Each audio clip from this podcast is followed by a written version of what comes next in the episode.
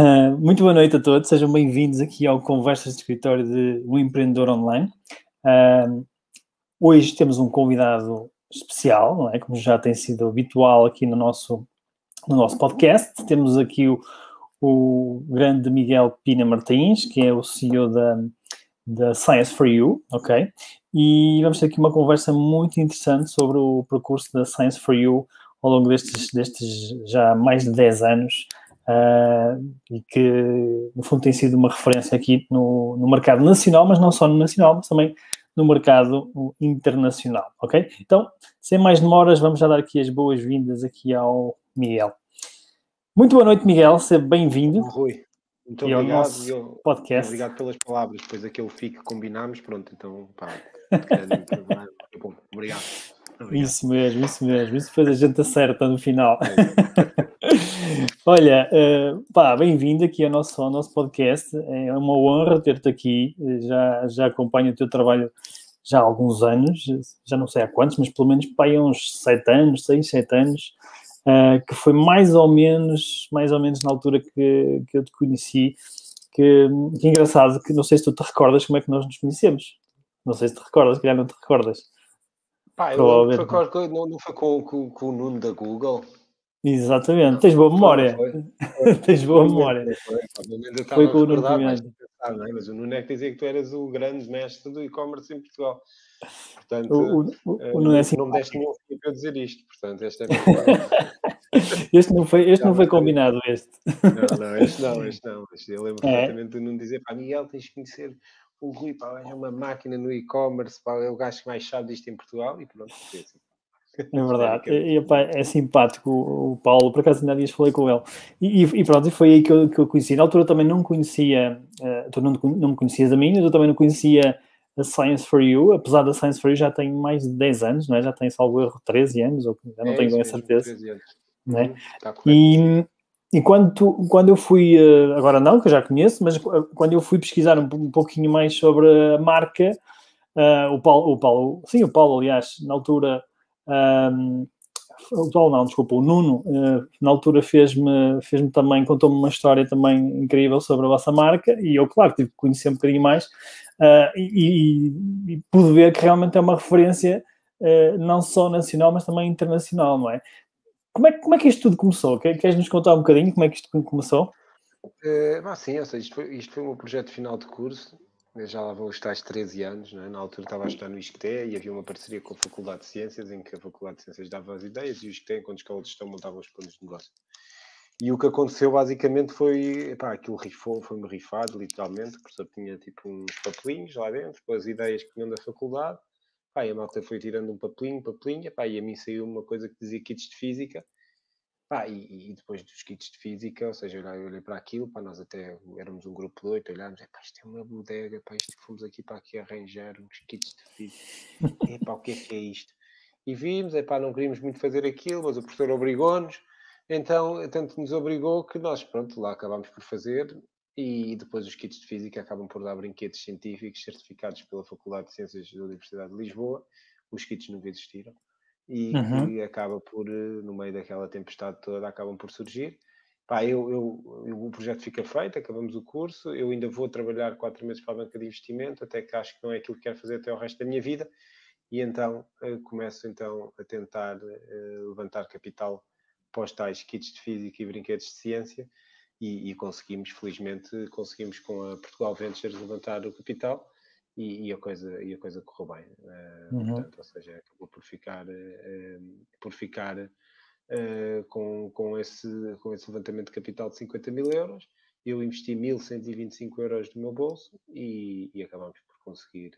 por conseguir isso, isso é que é um retorno do investimento. É pá, não, mais ou menos, ainda nunca tirei dividendos, nem fiz venda de nada, portanto o retorno aí não é, não é grande coisa. Exato. Não é, não é coisa propriamente muito boa. Ainda vai ah, ser, ainda vai ser. É, portanto, não é assim uma coisa espetacular.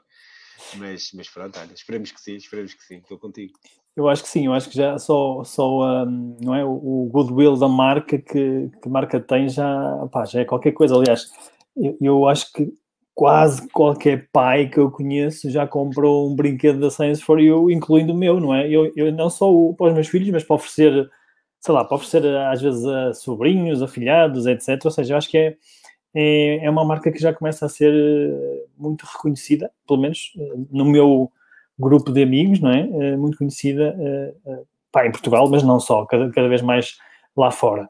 Um, mas diz-me uma coisa, isto, ou seja, há algum, há algum. Tu, quando criaste esta, esta ideia, tu, tu tinhas identificado alguma oportunidade, alguma necessidade no mercado? Como é que tu decidiste, não é? Porque isto começou numa, num trabalho de, de, faculdade, não é? Pelo que eu entendi, mas deve haver aí alguma razão por detrás de, de tu avançares com esta ideia. Sim, a, a grande razão que existia e que, e que, e que, até se mantém de certa maneira é que havia na altura pouco brinquedo de hoje se chamam STEM, não é? Este é um nome para estes brinquedos e tudo, mas na altura havia poucos brinquedos que permitissem às crianças que aprendessem enquanto brincavam principalmente nesta área científica. E nós achámos que era um, nicho interessante, porque realmente havia um, um pensamento por parte dos pais muito grande para encontrar este tipo de brinquedos. E foi isso que, que, que, surgiu, basicamente. Foi assim que a coisa acaba por nascer, porque nós encontramos este, este, pensamento que há esta necessidade e que hoje ainda mantém o ADN da marca nesse mesmo sentido, que é uh, brinquedos que permitam às crianças aprender enquanto brincam. Nós acreditamos que esse é o grande potencial e aquilo que nós acreditamos mesmo que, que, pode, de certa maneira, acabar por ajudar a mudar gerações, que é permitir às crianças uhum. que vêm aquele bichinho da descoberta, da experimentação, do, do errar para depois poder acertar, do método experimental, etc, etc, que, que acaba por estar um bocadinho inerente em todos os brinquedos que nós, que nós fazemos. Uhum. E tu, tu, sente, tu sentes, eh, por exemplo, quando tu vês alguém, sei lá, um familiar, um amigo com, com ou até um, sei lá, um sobrinho, um afilhado, Tu, quando vês os miúdos a brincar com, com isso, qual é a sensação que tu tens? O que é, que, é que tu sentes? É sempre, acima de tudo, é, perguntar-lhes é como é que eles se sentem, esse é mais o sentimento normal que existe, é perguntar o que é que eles acham, o que é que gostam, o que é que não gostam, porque pronto, obviamente também temos brinquedos melhores, outros piores, faz parte da vida, mas acima de tudo eu tento sempre perceber a experiência das próprias crianças com os brinquedos, e se divertiram, e se aprenderam alguma coisa, e se, e se realmente gostaram, porque há sempre esse tema, porque é um brinquedo que é relativamente fácil que os pais gostam, eh, mas o nosso desafio é conseguir que os pais e os filhos gostem, e esse é o grande elemento de balanço, é conseguir aqui, né? é o right balance between education and fun. Esse é o nosso pitch, é conseguir ter algo que seja suficientemente divertido para a criança gostar, mas que também seja suficientemente educativo para os pais gostarem. E é isso que nós procuramos ainda hoje e que procurávamos na altura. E por isso o pensamento, quando vejo uma criança, mais do que outra coisa, é mesmo perceber o quanto ele gosta, ou se acha que há uns que acham que é um bocadinho mais cheque, há outros que adoram, há outros que, que têm a coleção toda, portanto há um bocadinho, há um bocadinho de tudo neste, neste, neste mundo, uhum. é? seja, mas esse é o grande foco sempre, é realmente perceber como é que as coisas estão e, e se realmente estamos a, a cumprir a nossa, a nossa missão. Bom, vocês para além de, para além de de, de estarem nas FNACs desta vida, não é? Porque eu, é onde eu encontro mais, quando digo FNACs, não estou aqui a, a querer fazer publicidade a ninguém, mas sei que tens outros sítios onde vendes, inclusive até, agora não sei se tens, mas tinhas ilhas, não é? À venda nos, nos shoppings. Um, vocês, para além disso, vocês têm uma forte presença online, não é? E foi aí, até foi nesse contexto que nós, nós nos conhecemos. Um, qual é que foi o, o impacto que, que, o online teve no, no, no vosso negócio e, e, a partir de que momento é que vocês começaram a explorar o canal online? Nós, neste momento, o nosso canal principal já é o online em Portugal, não é? Seja, e mais do que as lojas, os centros comerciais estão muito diferentes daquilo que eram há um ano e meio atrás e temos neste momento uma presença uhum. em centros comerciais muito, muito menor do que aquela que já tivemos no passado, porque, porque a vida mudou e neste Covid acabou por ter mudanças muito grandes no que toca ao tráfego dentro dos centros comerciais. E por isso, neste momento, o nosso foco é online e depois nos retalhistas, como as FNACs, não são os únicos, mas há vários retalhistas que acabam por ter o nosso produto em Portugal. Mas o nosso foco realmente está na exportação.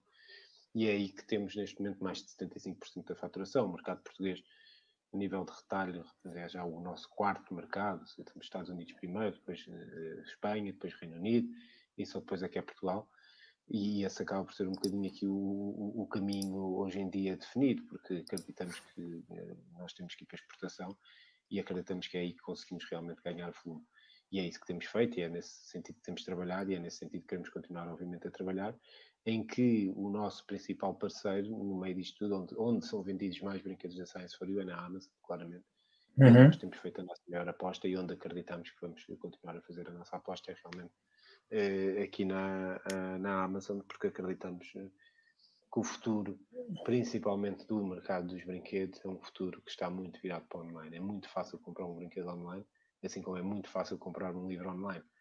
É, é, Consegue-se ter uma, uma experiência até às vezes melhor online do que aquela que se tem offline. E esse vai ser o nosso caminho, eh, é, é continuar realmente com essa aposta, porque acreditamos que o futuro está sem dúvida nenhuma aí. Uhum. E, e, vocês eh, falaste na Amazon, ou seja, esse foi o vosso primeiro canal online, quando vocês começaram a, uh, no fundo, a vender na, na internet, ou, ou, vocês começaram inicialmente por uh, ter um website próprio, uma loja própria? Como é que podes falar um bocadinho porque é que vocês adotaram essa... o nosso site próprio, foi o nosso okay. cliente, assim dizendo, foi a nossa uhum. primeira uh, venda, foi feita online, e esse foi sempre o caminho desde que nascemos. Uh, agora, em Portugal, tirando agora, pós no, no ano, neste ano dos Covid, uh, é que realmente o e-commerce uh, teve aqui um boom Explodiu, que né? se aproxima daquilo que acontece em Espanha, no Reino Unido, ou em França, porque nós estávamos realmente há, muitos anos daquilo que estava a acontecer nos outros mercados. Muito preocupa se cá por não haver uma Amazon, porque a Amazon vem sempre, de certa maneira, a acelerar muito estes movimentos online, mas nós estávamos claramente para trás. Agora continuamos atrás, mas estamos pelo menos mais à frente nesse sentido. Seja, já estamos mais próximos daquilo que era o mercado online nos outros países eh, do que, do que acontecia há dois anos atrás. E isso, obviamente, tem sido, e o nosso foco tem sido realmente agora na, na nossa loja online, que tem funcionado bastante bem. Em Espanha funciona, vendemos muito mais na Amazon do que vendemos na nossa, na nossa loja online, porque, porque é mais fácil, porque as pessoas preferem lá ir e porque, obviamente, acabamos por estar por trás de um algoritmo que, por exemplo, nos Estados Unidos, há o, algoritmo, o, o motor de busca da Amazon é mais usado para produto do que o motor de busca da Google que é uma coisa incrível, porque são concorrentes de certa maneira, porque ele é um motor de busca também, e, e, é, e, é, realmente incrível como a Amazon consegue, inclusive, é ser um motor de busca para produto, coisa que, obviamente, há 10 anos era impensável dizer que eles iam passar a Google e que a Google ia ficar, ia ficar para trás nos próprios, nos próprios sim, sim, sim, sim, sim. Portanto, sim. seja, essa tem sido a nossa aposta de usar realmente os marketplaces, neste caso a Amazon, porque é realmente o líder incontestado no mundo de brinquedos para podermos uhum. potenciar o nosso crescimento. Uhum, ok. Olha, e, e, durante este, este processo, este trajeto, qual é que foi, uh, ou quais é que foram assim, os maiores desafios uh, que, que, vocês tiveram e quais foram assim, as maiores aprendizagens um, ao longo destes anos? Nós tivemos um desafio muito grande e porque também é um desafio mais comum que eu acho que pode voltar a acontecer a qualquer altura, que é este, realmente este desafio do Covid nós há um ano e três meses atrás, mais coisa menos coisa, estávamos a fechar tudo, não é? Estávamos todos os clientes, não era em Portugal, eram as nossas lojas, era as Toys R Us desta vida pelo mundo inteiro, ou seja, estava tudo a fechar e nós com as encomendas na mão, a perdê-las, a serem todas canceladas. E isso, obviamente, foi um período uh, muito duro, é? muito difícil, uh, que felizmente nós tentámos reinventar-nos, começámos a produzir álcool gel, que por acaso depois continuámos a produzir já com menos pressão, mas continuamos a produzir álcool gel, e começámos a vender óculos de proteção que estavam dentro dos brinquedos e começámos a vendê-los fora. E esse tem sido realmente o, o pensamento, acabou por ser esse, hum, de, de tentar reinventar-nos, porque não havia outra maneira. E por isso esse foi o maior desafio que nós tivemos e que, eh, obviamente, felizmente conseguimos superar até agora, mas vamos ter que continuar na luta porque isto ainda não acabou e eu acho que ainda está longe de acabar eh, e acho que ainda vamos ter aqui muita luta pela frente, mas é muito difícil, obviamente, no mercado estão eh, os nossos clientes, ora fecham, ora abrem, ora fecham, ora abrem, apesar de nós termos uma componente online muito forte, neste momento a, grande fatia de mercado de brinquedos continua a estar ainda no offline a nível global. Estamos a falar ainda, se calhar, no Reino Unido mais desenvolvido, 30, 40% online, o resto eh, ainda, ainda no offline. Se calhar este rácio mudou um bocadinho agora nos últimos tempos, naturalmente, mas de uma forma normal acaba por ser isso. Nós tínhamos clientes, as Tesco da vida, os Carrefours da vida, uh, as Toys R Us da vida, que uns deles fecharam e outros ficaram proibidos de vender brinquedos, e isso obviamente acaba por ser sempre complicado gerir assim uma empresa em que de repente perdemos clientes durante dois ou três meses e ainda eles cancelam as ordens e onde as coisas obviamente ficam, ficam bastante complicadas. Uhum. Tu, vocês sentiram esse, esse impacto da, da pandemia também no online, seja para o positivo, seja para o, para o negativo? Uh, sim, no caso do online foi ao contrário, porque a Amazon disparou e o nosso site disparou bastante, e aí nesse caso no positivo. Eh, não, não, nunca, nunca consegue equilibrar, acima de tudo, porque as pessoas estão a ouvir conseguem perceber que o mercado dos brinquedos científicos, especialmente no sul da Europa, é muito movido pelas festas de aniversário. Há uma uhum. festinha, ele leva uma prenda. E pois. tem festas de aniversário, que as festas agora estão a retomar, mas ainda estão muito limitadas.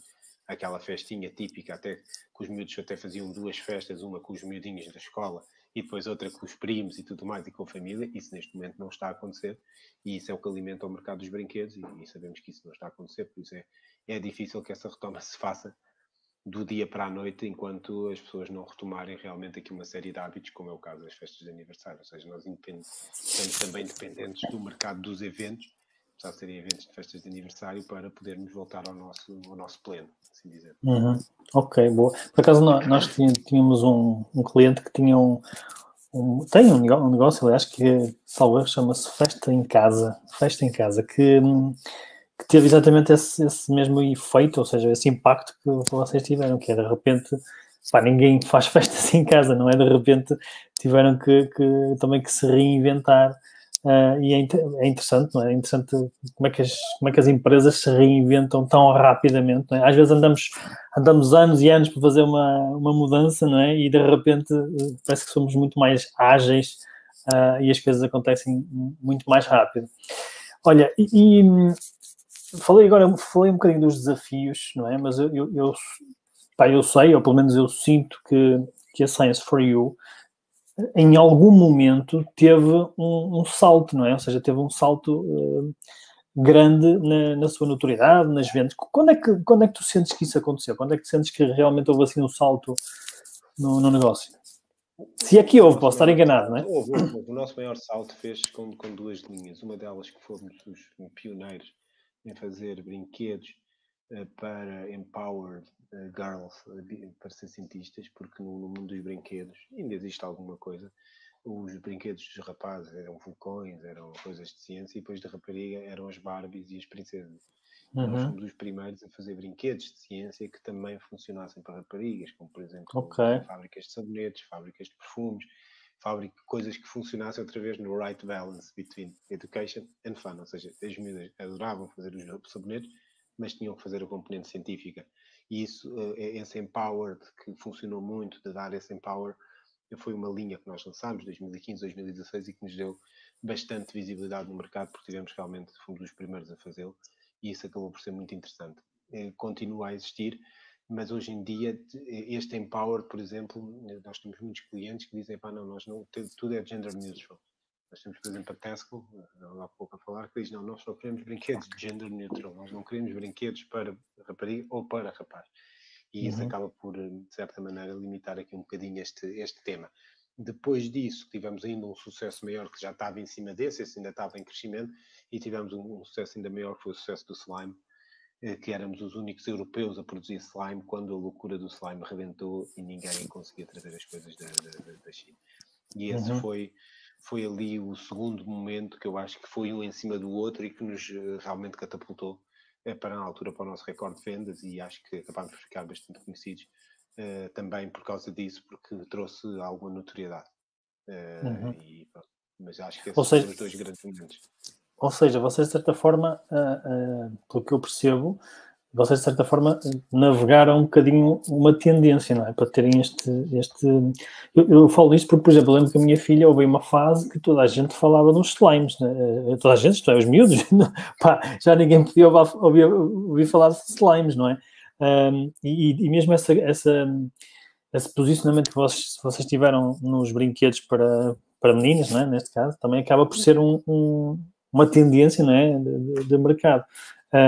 Tu, tu achas que isso é, é preponderante para, para, para as empresas estar, estar a acompanhar as tendências do mercado ou estarem mesmo no início da tendência?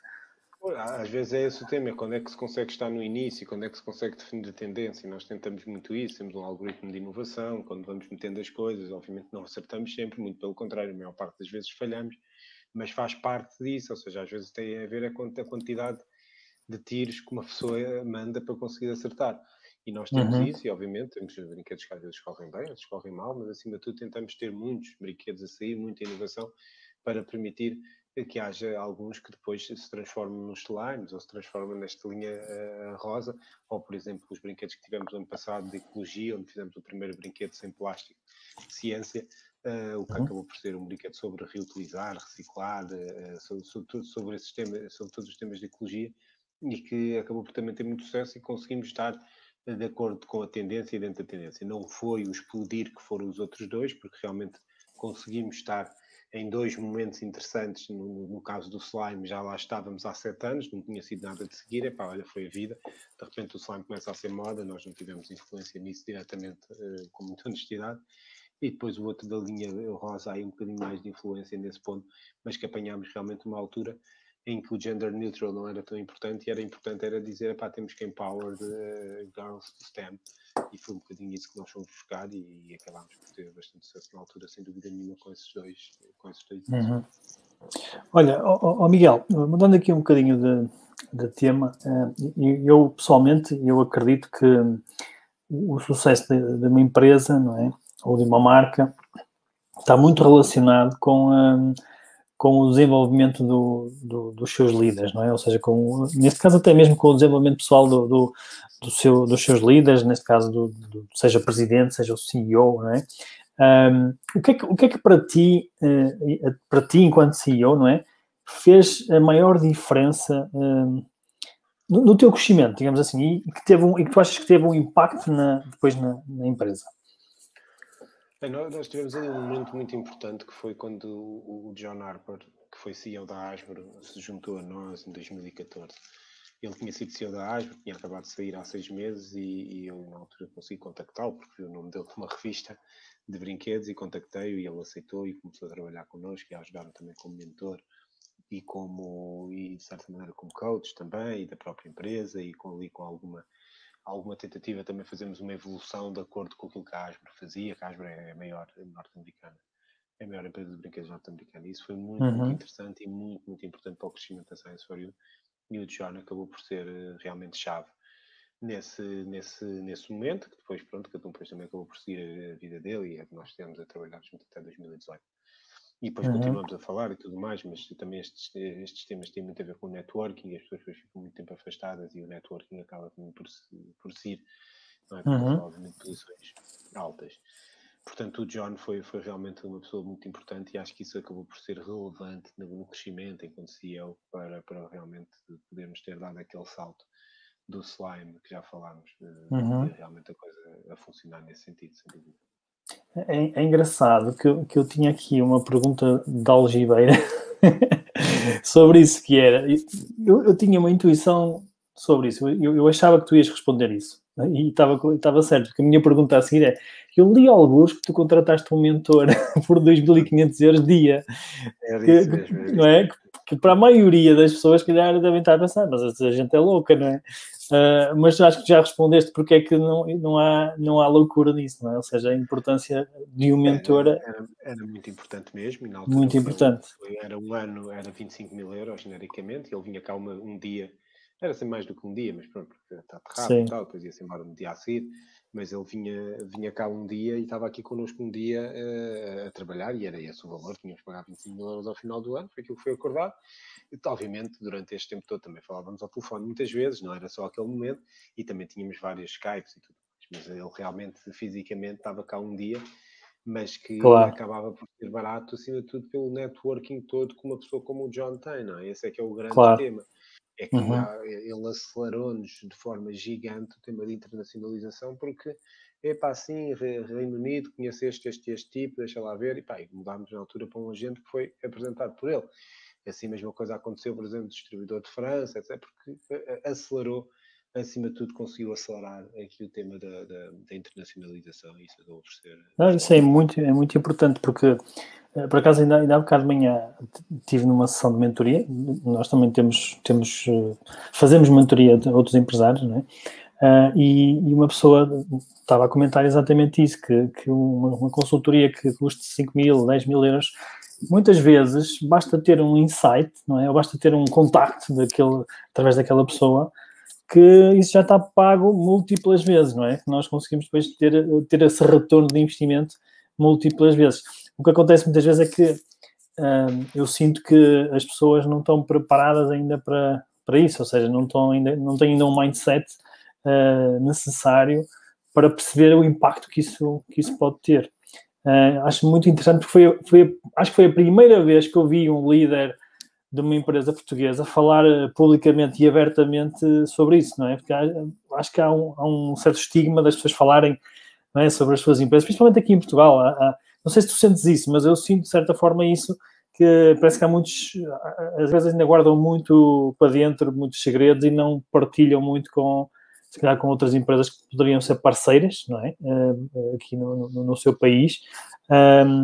Pronto, que não partilham tanto. Tu, tu, sentes isso aqui no tecido empresarial português ou, ou, ou isso é só uma crença que nós temos? Nós notámos muito nesta crise e na altura acabámos por fundar uma, uma associação de retalhistas em que em alturas de maior aperto há uma partilha maior e há realmente uma discussão uhum. maior. Eh, agora, não é aquilo que é mais natural em nós, nós não temos muito este espírito associativo e mesmo assim tivemos, apesar do, do momento em que vivíamos, tivemos muita dificuldade em conseguir reunir as pessoas que, que queríamos, todas. Mas, mas sim, uhum. sem dúvida nenhuma, nós não somos um país em que o associativismo esteja uh, assim tão, tão, tão presente. Acima de tudo, eu acredito, porque isto é muito típico de, de, de, de países pequenos, em que as pessoas, como o país é muito pequenino, há um grau de cópia uh, relativamente grande, porque não, não dá para fazer muito bem. Pá, e às vezes, para ver aquele tipo tem sucesso, eu vou fazer igual. E por isso acho que há muito esta coisa de guardar as coisinhas para saber quando os países são maiores e há muito mercado e há muito nicho dentro do nicho e dá para fazer uma coisa acaba por haver uma, uma partilha maior porque há um risco menor realmente depois de entrar alguém e fazer algo igual. Eu acho que esse é o grande tema, é um dos grandes temas neste tempo, obviamente somos latinos, somos desconfiados, e também não ajuda nesse, nesse, nesse ponto da nossa origem cultural e daquilo que vem lá, lá de trás.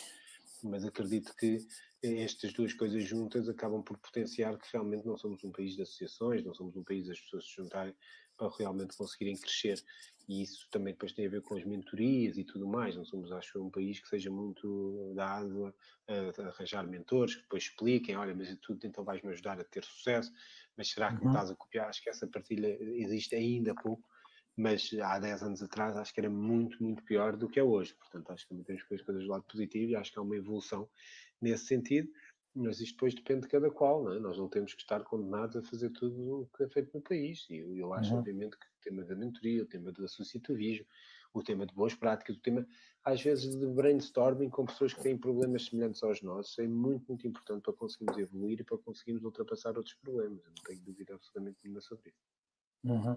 Olha, eh, eu tenho, eu tenho, aqui já uma outra pergunta, não sei se tu queres responder uh, rapidamente. Tenho aqui o, vou escolher aqui uma. Tem aqui, por acaso, do, do, do Thierry, que esteve cá há três semanas também aqui, que acho que é uma pergunta interessante, que é, o, o, ele pergunta, onde procurar e conseguir um bom mentor relacionado com, com o e-commerce? Não sei se sabes responder. É mais fácil, está aqui o Rui, não é?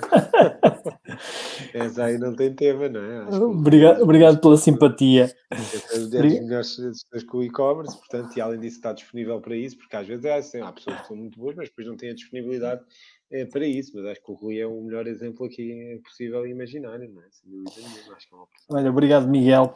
Eu, entretanto, tinha aqui uma questão que é, é como é que vocês conseguiram, eu acho que não sei se as pessoas têm esta pergunta na cabeça, mas pelo menos eu tenho, que é como é que vocês conseguiram ter, ou, ou, ou o que é que tu achas que vocês fizeram certo, não é?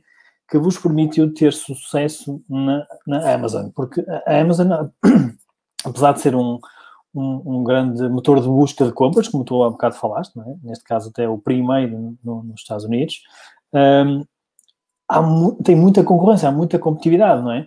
Como é, que, como é que vocês conseguiram chegar eh, lá acima e estar juntamente a competir com os top players? É, no final do dia a resposta é muito parecida àquela que aconteceu na Google, não é? Ou seja, nós como é que antes tínhamos sucesso no Google há 20 anos atrás?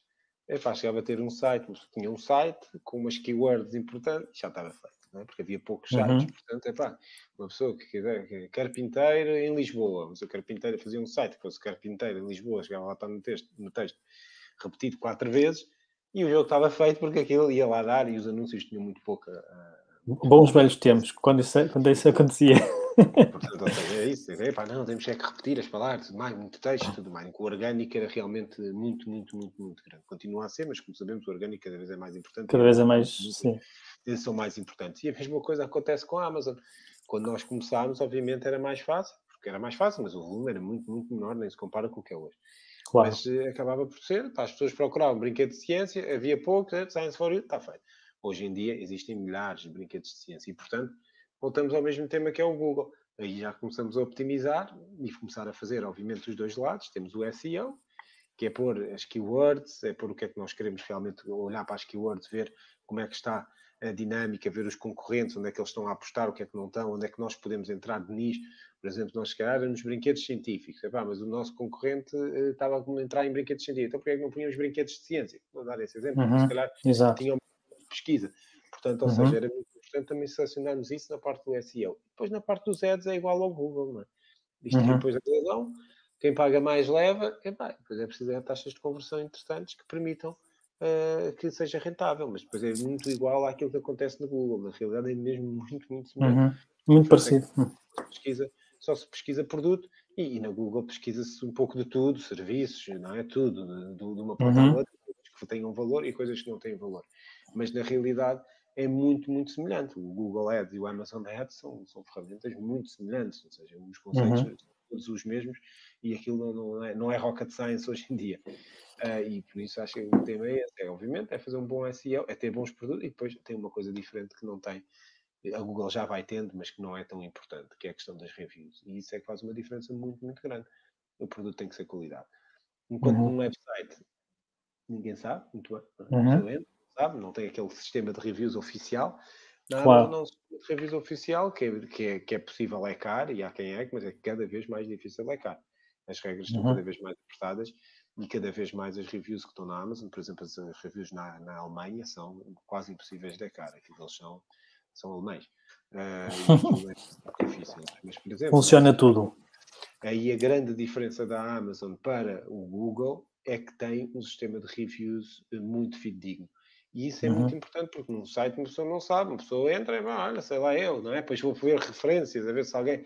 Não é? Ali não, ali há uma série de pessoas que já compraram e que acabam por referenciar o brinquedo o brinquedo ou o produto, e isso aí acaba por ter uma vantagem competitiva muito grande que a Amazon tem em comparação Sim. com o Google. E é por isso que nos Estados Unidos há mais pessoas a pesquisar na Amazon do que a pesquisar no Google, porque no Google nós não conseguimos realmente diferenciar se o produto é bom ou se é uma fraude, inclusive. Não é? Nós ali na Amazon sabemos, eu compro na Amazon, eu vou receber aquilo. E se não receber, ou se receber aquilo com um, um defeitozinho que seja, eles roubam o dinheiro. Pá, uma pessoa está a comprar num site, nunca entrou num site, não faz ideia quem é que é, há uma, obviamente há, um, há uma natural, uh, há uma natural desconfiança também em relação ao tema, mas pronto. Olha, estou-me a surgir tantas perguntas que até estou a escrever, porque uh, agora, depois, depois de entrar neste tema, opa, então abre-se aqui a caixa de Pandora, não é? Que é, uh, vocês têm na, na equipa, têm, uh, como é que está estruturada a vossa equipa? Têm especialistas, por exemplo, para o SEO dentro da Amazon ou para, publicidade paga. Podes falar um bocadinho sobre isso? Nós trabalhamos com uma agência que é o Wise Pirate, que okay. na parte do set, uh, e depois temos, temos seis pessoas dentro da nossa área digital. Onde temos, obviamente, okay. ads, e onde temos depois pessoas que só se dedicam a SEO, e depois pessoas que só se dedicam a ads, e depois pessoas que só se dedicam a conteúdo genérico, uhum. é?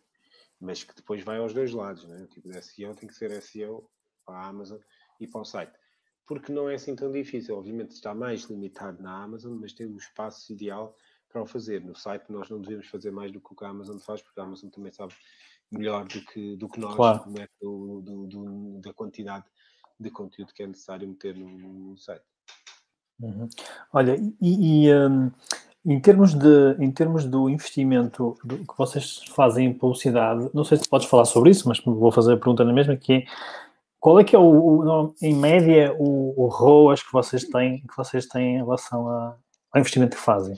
Uh, Consegues saber por alto? Depende do X, mas anda à volta num, num site, anda à volta dos 30%. Uh, eh, o ACOS, epá, não sei se é porque na Amazon nós chamamos de ACOS. ACOS? Uh, uhum. Sim, é a mesma coisa. Uh, é o advertising cost. ok, ok. Mas, é mas, estás a falar do o custo, o custo total de venda é 30%, é isso que estás a dizer? Sim, ou seja, eu okay. se vender 100 euros, tenho que investir 30. 30, ok. E, na Amazon é um pouco mais baixa, andará à volta dos 15, 20. Uhum. Mas, sim. genericamente, sim, para conseguir ter aqui volume, tem que andar à volta destes, destes números. Ok, e, e, eu sei que, por exemplo, na, na Amazon, por experiência, também trabalhei muitos anos com a Amazon e na altura chegamos a vender múltiplos milhões, quando eu colaborei com a Prozis, mais de 10 até, e eu sei que a taxa de conversão era sempre muito mais alta do que noutro, noutro, noutro canal.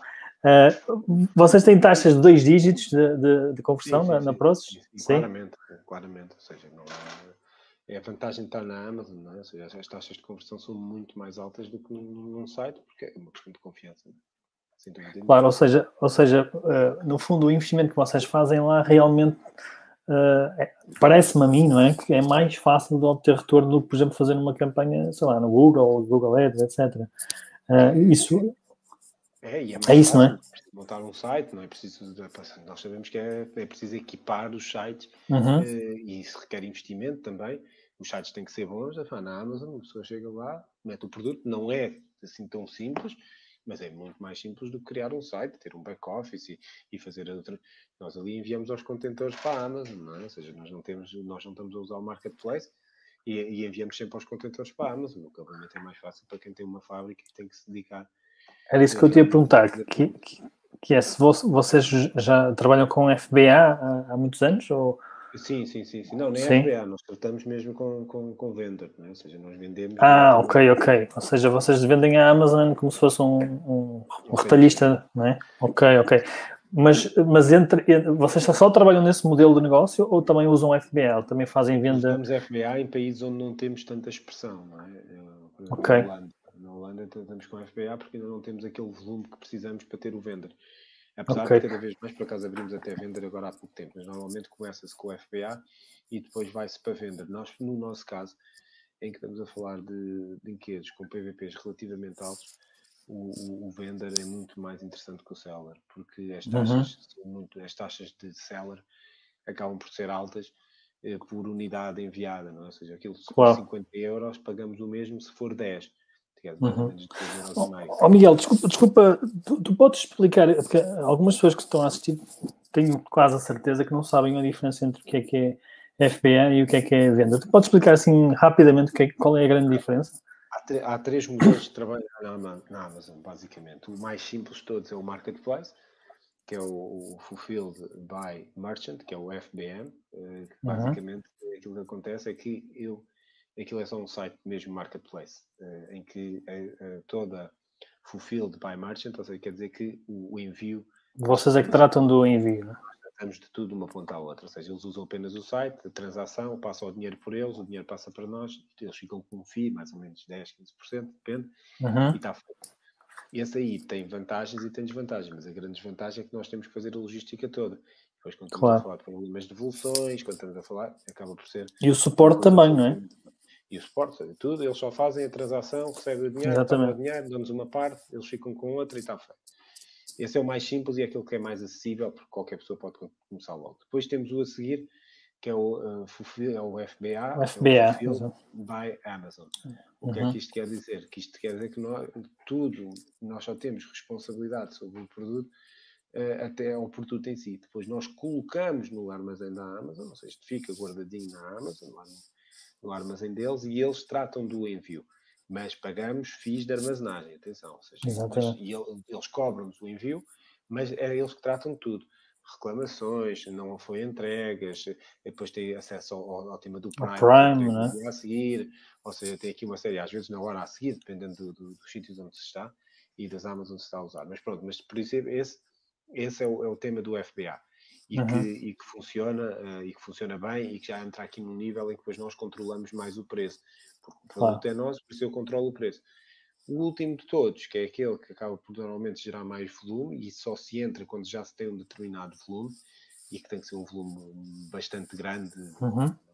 bem mais dos seis dígitos, uh, para conseguirmos realmente começar a entrar na Amazon e a vender diretamente para a Amazon e aí a Amazon vai se tocar. E claro. isso acaba por ser sempre, ou seja, o estoque é deles, por muito mais liberal que isto seja, pá, eles não brincam com o estoque claro. deles, não é? porque o algoritmo claro. é deles, portanto, aquilo que é deles, eles têm que despachar. Eles vendem.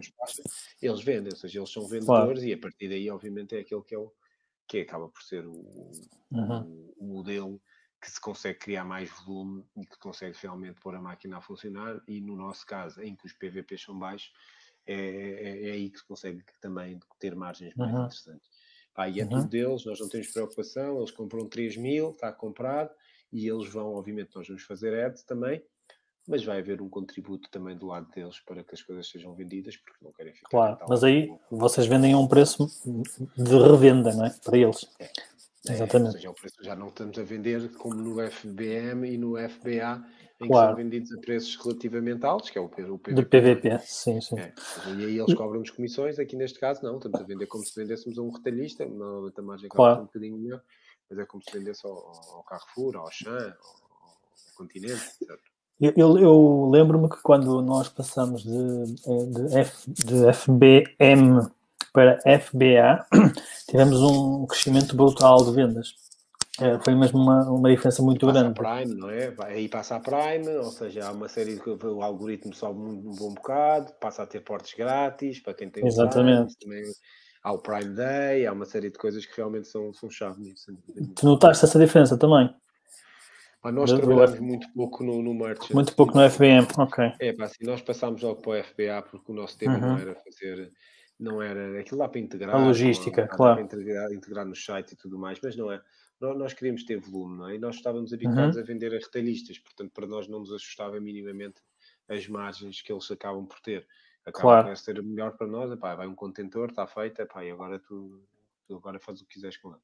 Do que propriamente claro. estar a controlar o stock e tudo. Por isso, mesmo o FBA, para nós, usámos sempre muito pouco, acaba-se quase só aqui uma passagem, às vezes para controlar preço, porque depois consegue-se, como o vender o próprio, a própria Amazon baixa o preço para atacar, para, para manter a buy box, depois dá para fazer aqui algumas brincadeiras com um e outro, mas para isso já estamos claro. a falar de Amazon avançada.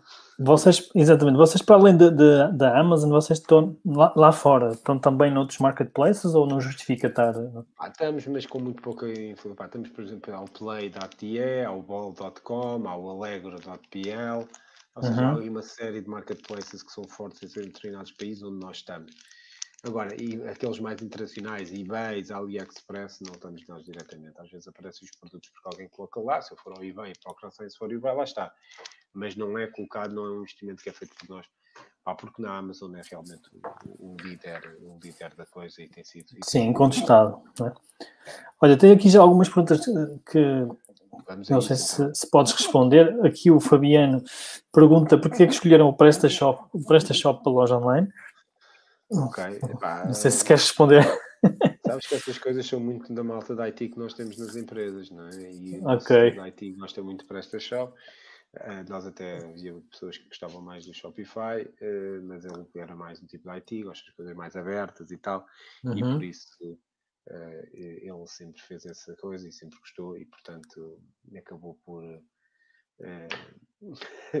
por levar por seguir o, para o PrestaShop né? e por isso o PrestaShop acabou por funcionar e funciona bem, não temos problemas genéricos e, uhum. e, quem quiser obviamente depois ter, ter mais um pouco de controle que não tem tanto no Shopify, que é mais fechado acho que é uma solução interessante Sim, por acaso tem aqui outra pergunta que, que é relativa à plataforma, é engraçado, não, não pensei que fossem uh, perguntar novamente por isso.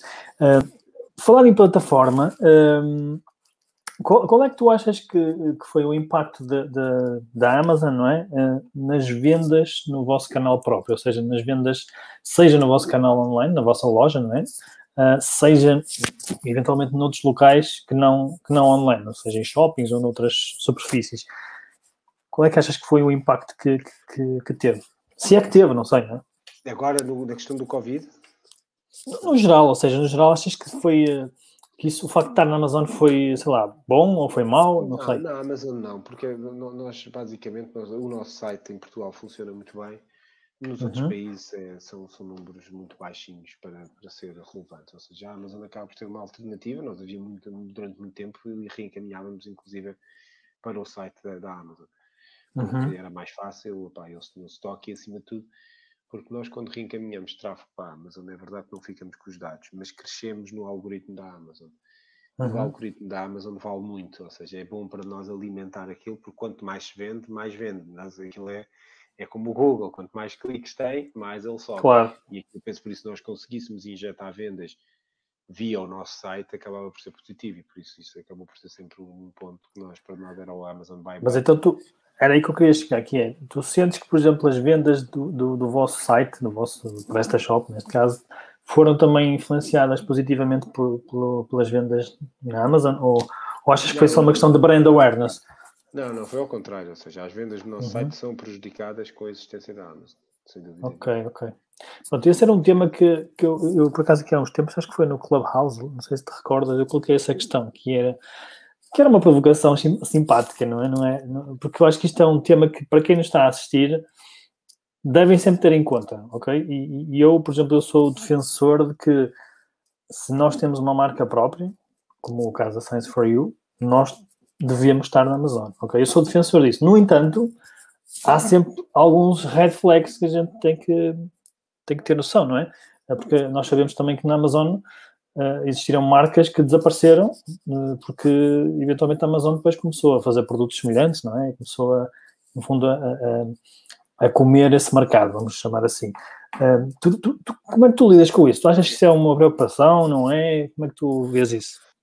Não, nós vivemos muito mundo de inovação, portanto, ou seja, nós não, eu não acredito, a Amazon acaba por entrar nesses mercados, mas é nas coisas mais básicas, tipo um polo. Epá, a Amazon viu, olha, este vende não sei quantos milhões, eu vou começar a ter o polo Amazon Basics, um caderno, tenho Amazon e acaba por ser nos uhum. produtos que são mais. Commodities, não é? Ao fim e ao cabo. É, nos produtos que têm que ter inovação, e nós temos todos os anos fazer 20, 30 produtos novos, acabamos, acaba por acreditar que vai haver uma menos entrada da Amazon nesses mercados. Mas mais uhum. do que isso, eu vejo isso como uma oportunidade. Se a Amazon começar a fazer isso, é pá, uma coisa, eu sei que a Amazon não vai ter, não vai ter fábricas. Portanto, nós temos uma fábrica, claro. nós estamos disponíveis para produzir marca própria da Amazon, como produzimos, por exemplo, marca própria Crayola, uh, Dames and Cosmos, uh, um bocadinho de tudo. Nós temos marca própria Tesco, marca própria de, uhum. de, de vários distribuidores e não temos qualquer, e de retalhistas e não temos qualquer problema para isso. Portanto, para nós poderia ser uma oportunidade de poder vender a claro. A marca de ciência. Portanto, não era, não era por aí, não temos essa, essa preocupação. É, é tudo produzido cá em Portugal, uh, Miguel? Ou... É, sim, tudo não, mas 90% daquilo que exportamos, 90% é uhum. produzido em Portugal. Alguns componentes que não são feitos cá mas genericamente daquilo que exportamos é, ou seja, aqueles mais típicos, as fábricas de perfumes, as fábricas de sabonetes, os slimes, isso sim. Uhum, ok, boa, boa. Olha, aqui são, mas isto é só provocações, o pessoal gosta tá, gosta de provocar. aqui o Fernando, o Fernando pergunta: uh, existe a hipótese de retalhistas colocarem os vossos produtos também na Amazon? Se sim, como gerem esta questão de clientes vossos poderem colocar os mesmos produtos a menor preço? nós temos muito isso, ou seja, principalmente às vezes há, há, há pessoas que compram só para meter na Amazon, inclusive. Uhum. Isso existe muito. Nós, quando vemos a Amazon, temos que às vezes oferecido por 20 pessoas diferentes. Faz parte, não é? Nós Faz parte. O que é? Nós não temos problemas nenhum com isso. Nós sabemos que a marca Science for You, em teoria, pelo menos ser da nossa fábrica. Pá, somos nós a vender ao céu o rapaz de Zaragoza que tem duas lojas e que também fez o marketplace e até vendeu umas coisas em FBA ou vendeu mesmo à Amazon, pá, olha, ótimo. Importante é que saia daqui, porque ele tem é que sair daqui, daqui de Louros, portanto. Sim, lá está. É, nós não vemos isso como um problema, pelo contrário, até é bom porque às vezes se nós ficarmos sem estoque, isso acontece muito, uhum. já lá está outras pessoas a pôr estoque, para aquilo não Exato. no algoritmo, que um dos temas grandes da Amazon é não, não acabar o estoque. Ele prejudica claro. muito, as coisas ficam sem estoque, acaba uhum. por, por prejudicar muito, porque acaba por estar ali a construir um algoritmo, que repente fica sem estoque durante um mês, e isso para a Amazon é. Isso deixa é, muito, muito, ok. É, é engraçado que, que, lá está, mais uma vez, voltamos àquele tema que eu falava há bocado, que é se for marca própria, não é?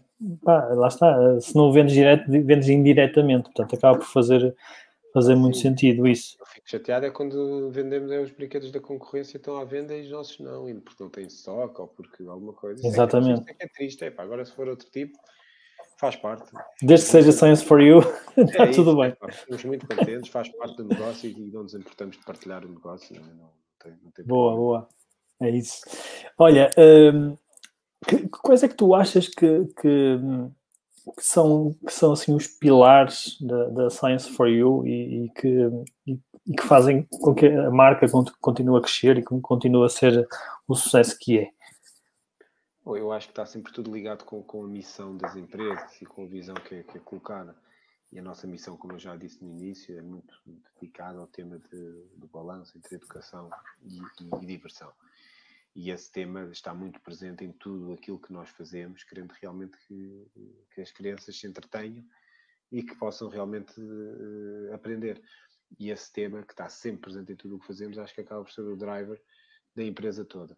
Ah, e depois, uhum. obviamente, o dia a dia, a visão de conseguirmos realmente, queremos ser sempre maiores, queremos superar-nos, queremos inventar mais, queremos ter mais inovação ah, e, queremos, e queremos realmente continuar eh, a crescer e fazer um bocadinho diferente sempre. Não é? Esse, esse é, obviamente, o foco que, que, a empresa tem e é esse foco que nós queremos continuar a ter. Obviamente temos ups and downs, faz parte, não é? E às vezes estamos melhor, principalmente nisto, isto é fashion, não é? Isto, nós estamos uhum. fashion industry. Isto hoje o slime vende que é uma loucura, passado três meses já ninguém quer saber do slime. Isto era muito, acima de tudo, acontecia muito, por exemplo, quem não se lembra dos spinners, eh, que duraram sim. quatro meses. Sim, quem não sim. se lembra dos Pokémons que duraram seis meses e que de repente estava toda a gente na rua, feito maluco, smartphone à procura de, de Pokémons e passado seis meses já ninguém queria saber dos Pokémons para nada. E portanto, é isto é fashion. Nós temos que ser rápidos e temos que perceber que isto às vezes estamos lá em cima e outras vezes estamos cá em baixo. E o facto de termos feito um ano muito bom não quer dizer que o ano a seguir seja muito bom também, porque depende muito das modas e depende muito daquilo que vai vendendo. Obviamente temos aqueles brinquedos que vão sempre vendendo, mas estamos sempre dependentes destes brinquedos eh, que entram e saem e que, e que acabam por fazer um bocadinho as vendas da, da Science for You. Ok, bom.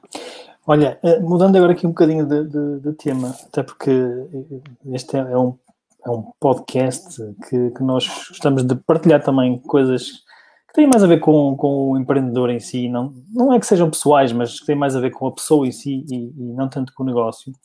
Uh, e, e, sendo um desafio, ou um dos maiores desafios dos empreendedores, um, a energia, ou seja, manter uma energia sempre alta, o que é que tu fazes? Um, o que é que tu fazes pessoalmente, não é? Para, para recarregar baterias. Há alguma coisa que tu faças, tipo algum hobby, alguma coisa que, para tu recuperares? Acho que é um mix, mix tudo, não é? Eu corro uh, semanalmente, quando consigo, pelo menos duas vezes por semana, quando está a correr bem, consigo ir às três. Uh, e esse é um ponto, mas eu acho que acima de tudo nós temos que ter a capacidade também para depois desligar quando estamos desligados. Há um momento aqui que é para estar em família, estamos, e estamos focados nisso. E depois há momento para trabalhar, mesmo que seja depois disso, uh, e estamos a trabalhar, não é? Mas acima de tudo acho que nós conseguimos fazer isto quando gostamos daquilo que fazemos. Uhum. Infelizmente gosto muito daquilo que faço e faço com muito gosto sempre, e portanto acho que isso é o mais importante no final para mais do que recarregar baterias, é realmente uma pessoa acordar todos os dias motivada, porque vai fazer uma coisa que gosta e que, e que sente gosto nisso. E acho que esse é o, o foco, acaba por ser esse. Uhum. Boa, boa. Uh, olha, uma, uma, outra curiosidade minha, que é que também é algo que eu gosto sempre de, de, saber, que é se tu recomendas alguns, ou se houve assim algum livro, ou um podcast, ou alguma coisa que, que tenha mudado, que tenha feito um clique, ou que tenha mudado, sei lá, a tua vida, a visão de, de, das coisas da tua vida. Há um livro que acaba por ser importante porque, porque é quase uma bíblia, que é o Vencer, o Winning, do Jack Welch que eu Jack Wells. Acho que, é, acho que é sempre um livro muito, muito interessante que passa por vários passos das empresas e da nossa vida que acho que vale a pena ler e às vezes reler. Uhum. Por acaso nunca li, já, já tomei nota. Não digo que tenha feito um clique, mas acho que tem, passa tantas zonas das empresas, de, como quando se despede, quando se tem que despedir pessoas, se tem que abrir a empresa que fala da missão, da visão, da importância disso tudo. Acho que é mesmo muito, muito relevante ler, quase Uhum. Uma leitura obrigatória. Boa, então já pus aqui, já estou em falta eu. Se é obrigatório, já estou em falta. Tantos livros aqui e esse não está. Ok, vou procurar. Como é que se é? Vencer Jack Wells, tu disseste? Jack Welch, sim, que era o CEO da, da, General Electric. Ok, da GE, ok. Boa, vou, vou já procurar na internet.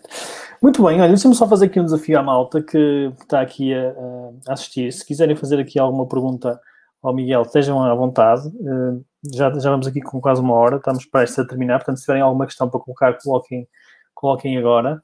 Um, e enquanto isso, enquanto as pessoas não, não colocam Aliás, já tenho aqui perguntas, afinal. Disse enquanto isso, mas foram mais rápidas do que eu.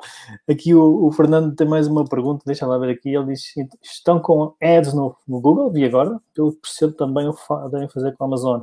Do bolo de investimento, que porcentagem aloca, alocam a cada? Por exemplo, Facebook, Instagram, Google, Amazon, etc. Não sei se, é, é difícil por isso, consegues responder isso.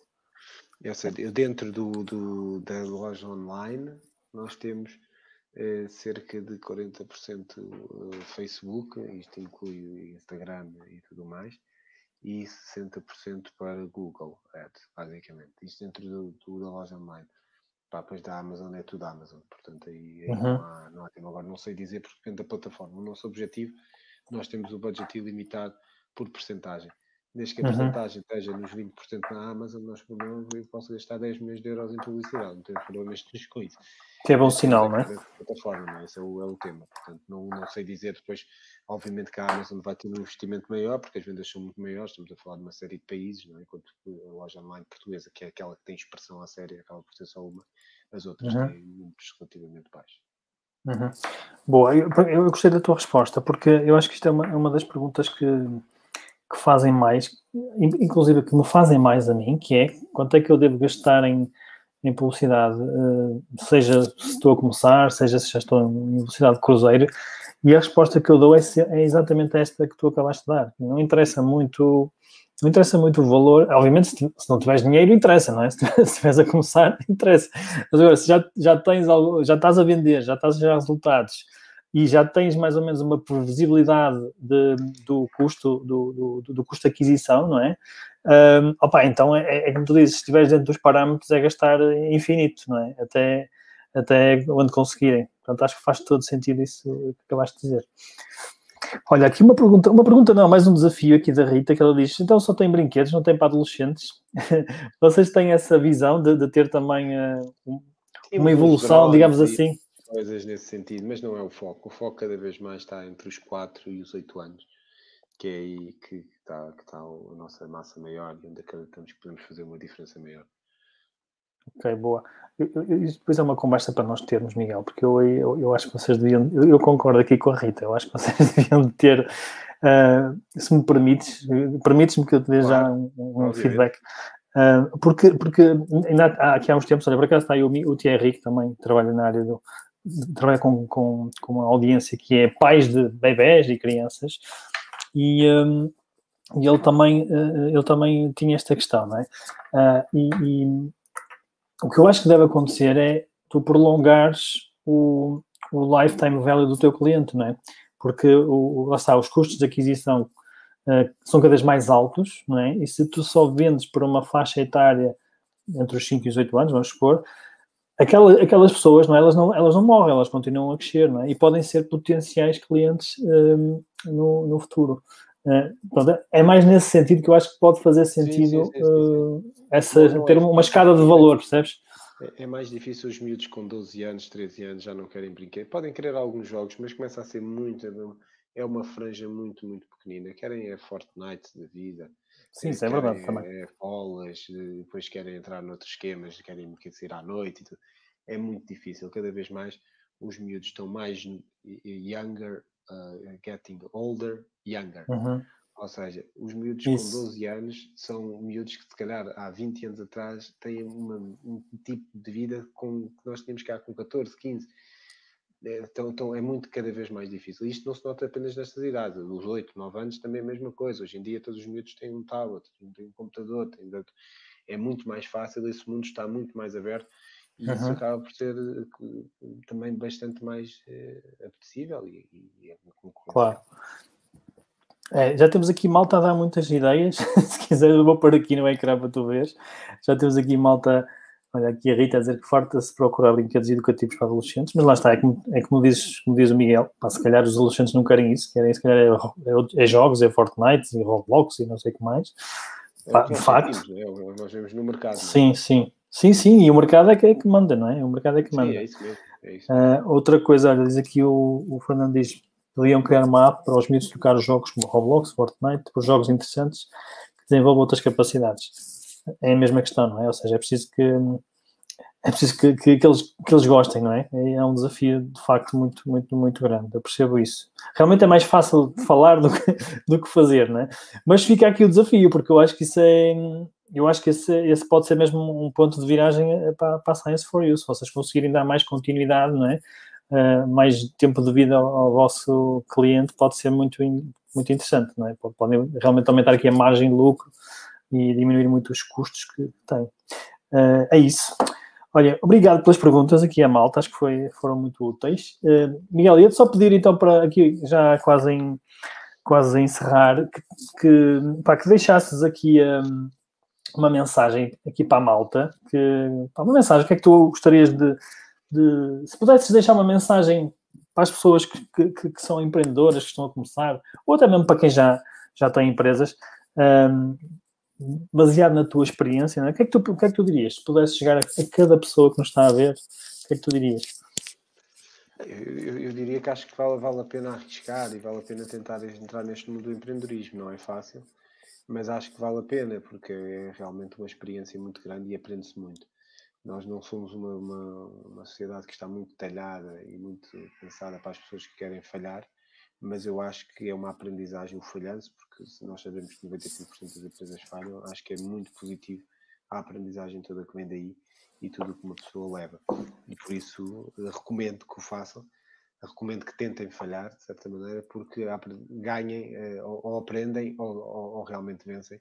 E acho que isso faz a diferença numa vida inteira de uma pessoa estar com mais energia, de querer fazer sempre mais, do que propriamente temos uh, parados, assim dizendo. Brutal, muito bom, muito bom, Miguel. É, ou ganham ou aprendem, não é? É isso mesmo. é um bocado isso. É isso mesmo. Muito bom. É Olha, ótimo. Olha, diz-me só para terminar, se, se a pessoa quiser acompanhar-te, não é? sei lá, nas redes sociais ou assim, algum sítio que tu recomendas que as pessoas acompanhem? Não, pode ser o meu LinkedIn, estejam à vontade, ou então no Instagram também, que é aquilo que é mais atualizado. Assim. Qual é que é o teu Instagram? Vou pôr aqui no, no ecrã. O Instagram é pina uh, underscore martins e no, é procurar Miguel Pina Martins, também é capaz de aparecer. E depois no, no LinkedIn é Miguel Pina Martins, aí é mais fácil. Portanto, Deixa lá ver se... Vontade, Isso. Portanto, é no Instagram é este uh, e no LinkedIn basta procurar aqui pelo, pelo Miguel. E acho que aparece. Portanto, é isso. Olha, e obrigado a é. Isso. Alguma coisa também mandem mensagem do LinkedIn ou do Insta e, e falamos. E olha, olha muito obrigado, muito obrigado a ti. Fui e olha, tudo a correr bem e alguma é coisa isso. que precises também estás à vontade.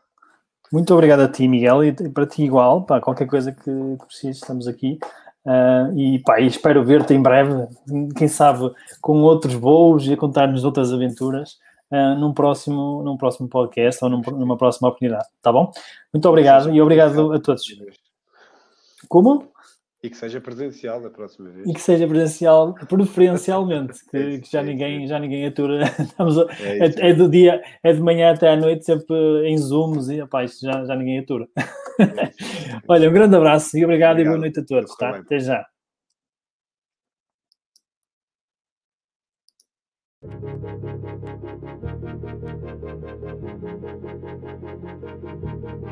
Olá, o meu nome é Rui Cunha e nos últimos 20 anos eu tenho ajudado empresas e empreendedores a venderem centenas de milhões de euros online. Este é o podcast que vai mostrar as estratégias de marketing e persuasão e o mindset certo para poderes criar um negócio online dos teus sonhos. Seja bem-vindo ao podcast Conversas de Escritório de um Empreendedor Online.